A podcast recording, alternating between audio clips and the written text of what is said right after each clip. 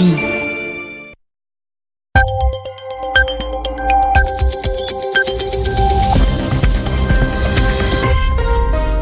écoutez RFI, les 22h ici à Paris, 20h en temps universel.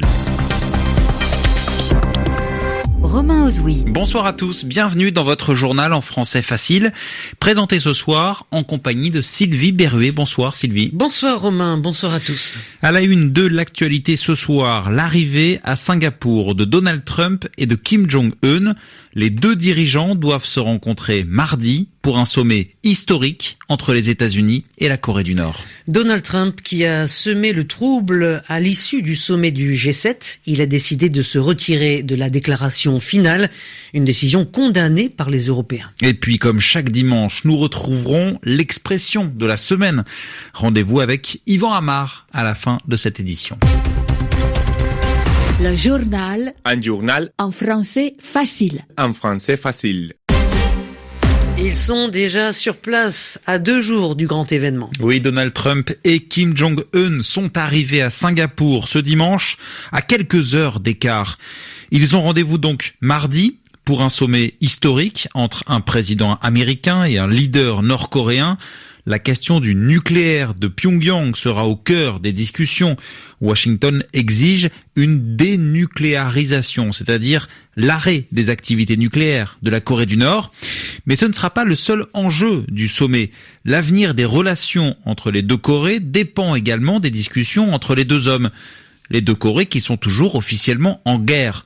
Autant dire que le sommet entre Trump et Kim va être suivi de près en Corée du Sud. C'est un reportage à Séoul de Frédéric Ojardias. Beaucoup de Sud-Coréens se demandent si Donald Trump et Kim Jong-un proclameront la fin de la guerre de Corée. Une guerre qui s'est conclue en 1953 par un simple armistice. La question divise. Les conservateurs redoutent que les 28 000 soldats américains stationnés en Corée du Sud partent si un traité de paix est signé. Réaction dans les rues de Séoul. Il ne faut pas qu'il signe un traité de paix. Kim Jong-un et notre président cherchent à nous berner avec une paix factice. Je ne crois pas que la Corée du Nord soit sincère tant qu'elle garde ses armes nucléaires. Je suis opposée à la présence de l'armée américaine sur notre territoire. C'est elle qui a amené en premier des armes nucléaires tactiques sur la péninsule. Nous sommes obligés d'obéir aux États-Unis. Nous sommes dépendants d'eux. Un accord de paix est nécessaire. Il aidera à résoudre ce problème. Moi, je suis pour un traité de paix. Ça permettrait un démantèlement nucléaire, même si je ne sais pas trop comment.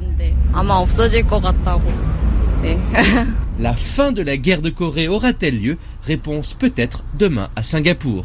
Frédéric Ojardias, Séoul, RFI. Et dans l'avion qui l'amenait à Singapour la nuit dernière, Donald Trump a beaucoup fait parler de lui. Oui, avec un tweet dont le président américain a l'habitude, mais qui a détruit le travail effectué ces deux derniers jours lors du sommet du G7.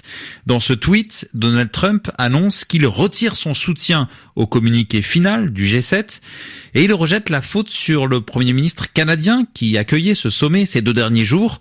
Donald Trump accuse en effet Justin Trudeau d'avoir menti lors de sa conférence de presse.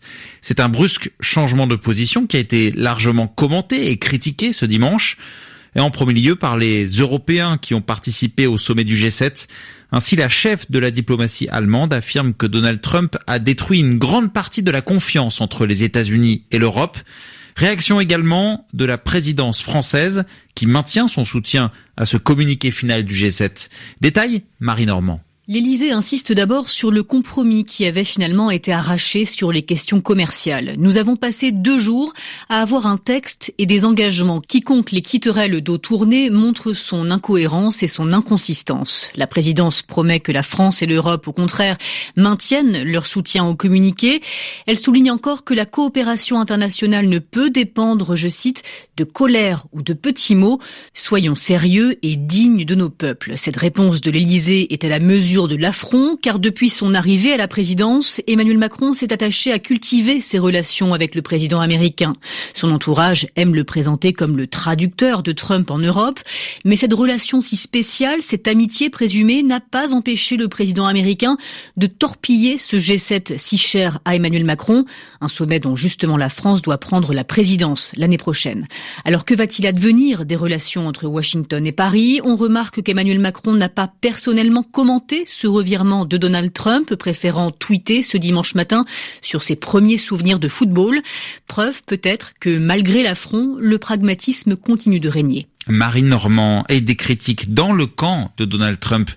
Ainsi, le principal conseiller économique du président américain, Larry Kudlow, dénonce, je cite, une trahison. En Syrie, la mort de 11 civils tués par des bombardements du régime. Oui, cela s'est passé dans la province d'Idlib, dans le nord de la Syrie. Les forces de Bachar al-Assad tentaient de répondre à des attaques djihadistes. Selon l'Observatoire syrien des droits de l'homme, des bombes seraient également tombées près d'un hôpital pour enfants, rendant ce dernier hors service. Également dans l'actualité, euh, Romain, la mort du chercheur malien Ogobara Dumbo. Oui, il était un spécialiste international du paludisme. Il est décédé à Marseille où il était hospitalisé. Il était âgé de 60 ans. Ogobara Dumbo avait notamment reçu le prix Christophe Mérieux qui récompense le travail des chercheurs sur le terrain. L'hommage, à présent du professeur Olivier Bouchard, responsable du service des maladies infectieuses et tropicales à l'hôpital Avicenne, c'est en région parisienne. C'est une perte très forte pour le monde scientifique et pour le petit monde de la médecine tropicale et notamment de la paludologie, parce que le professeur Ogobaro Dumbo était d'abord euh, quelqu'un d'absolument charmant et de très agréable, et c'était un des très rares euh, chercheurs africains de renommée internationale et de très très très haut niveau.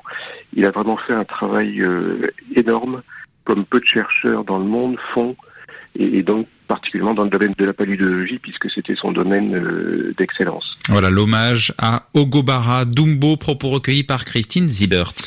En sport, au tennis, Raphaël Nadal est bien le maître de Roland Garros. Oui, l'Espagnol numéro un mondial a remporté ce dimanche pour la onzième fois le tournoi parisien.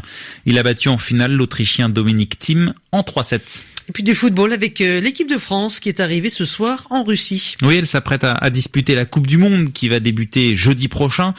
Les Bleus doivent maintenant rallier leur camp de base qui est situé à Istra dans les environs de Moscou. Leur premier match dans la compétition est prévu samedi face à l'Australie et la toute première rencontre de cette Coupe du Monde opposera le pays organisateur, la Russie, à l'Arabie Saoudite et donc ce sera jeudi prochain.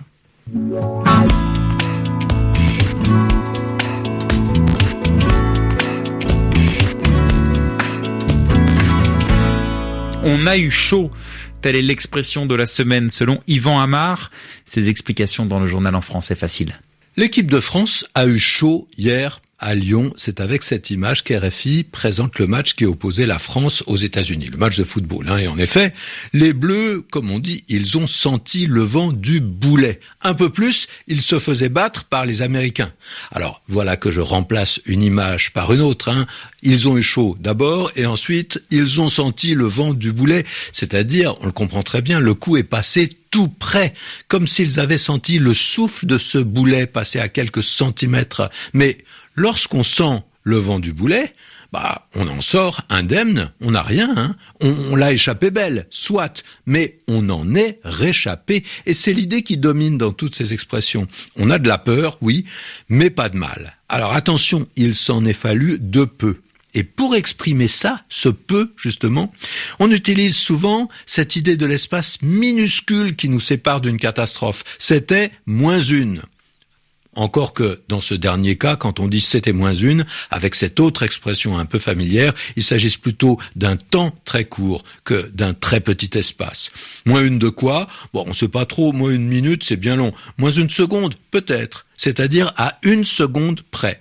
Alors revenons à notre première expression. Pourquoi dire on a eu chaud? Eh ben Parce que justement la peur, ça donne chaud, ou l'émotion. Hein. En tout cas, c'est comme ça qu'on se la représente, avec souvent ce geste qui va avec. Et le personnage qui est rescapé, mais de justesse, il s'éponge le front comme s'il fallait ôter la sueur qui accompagne ces manifestations.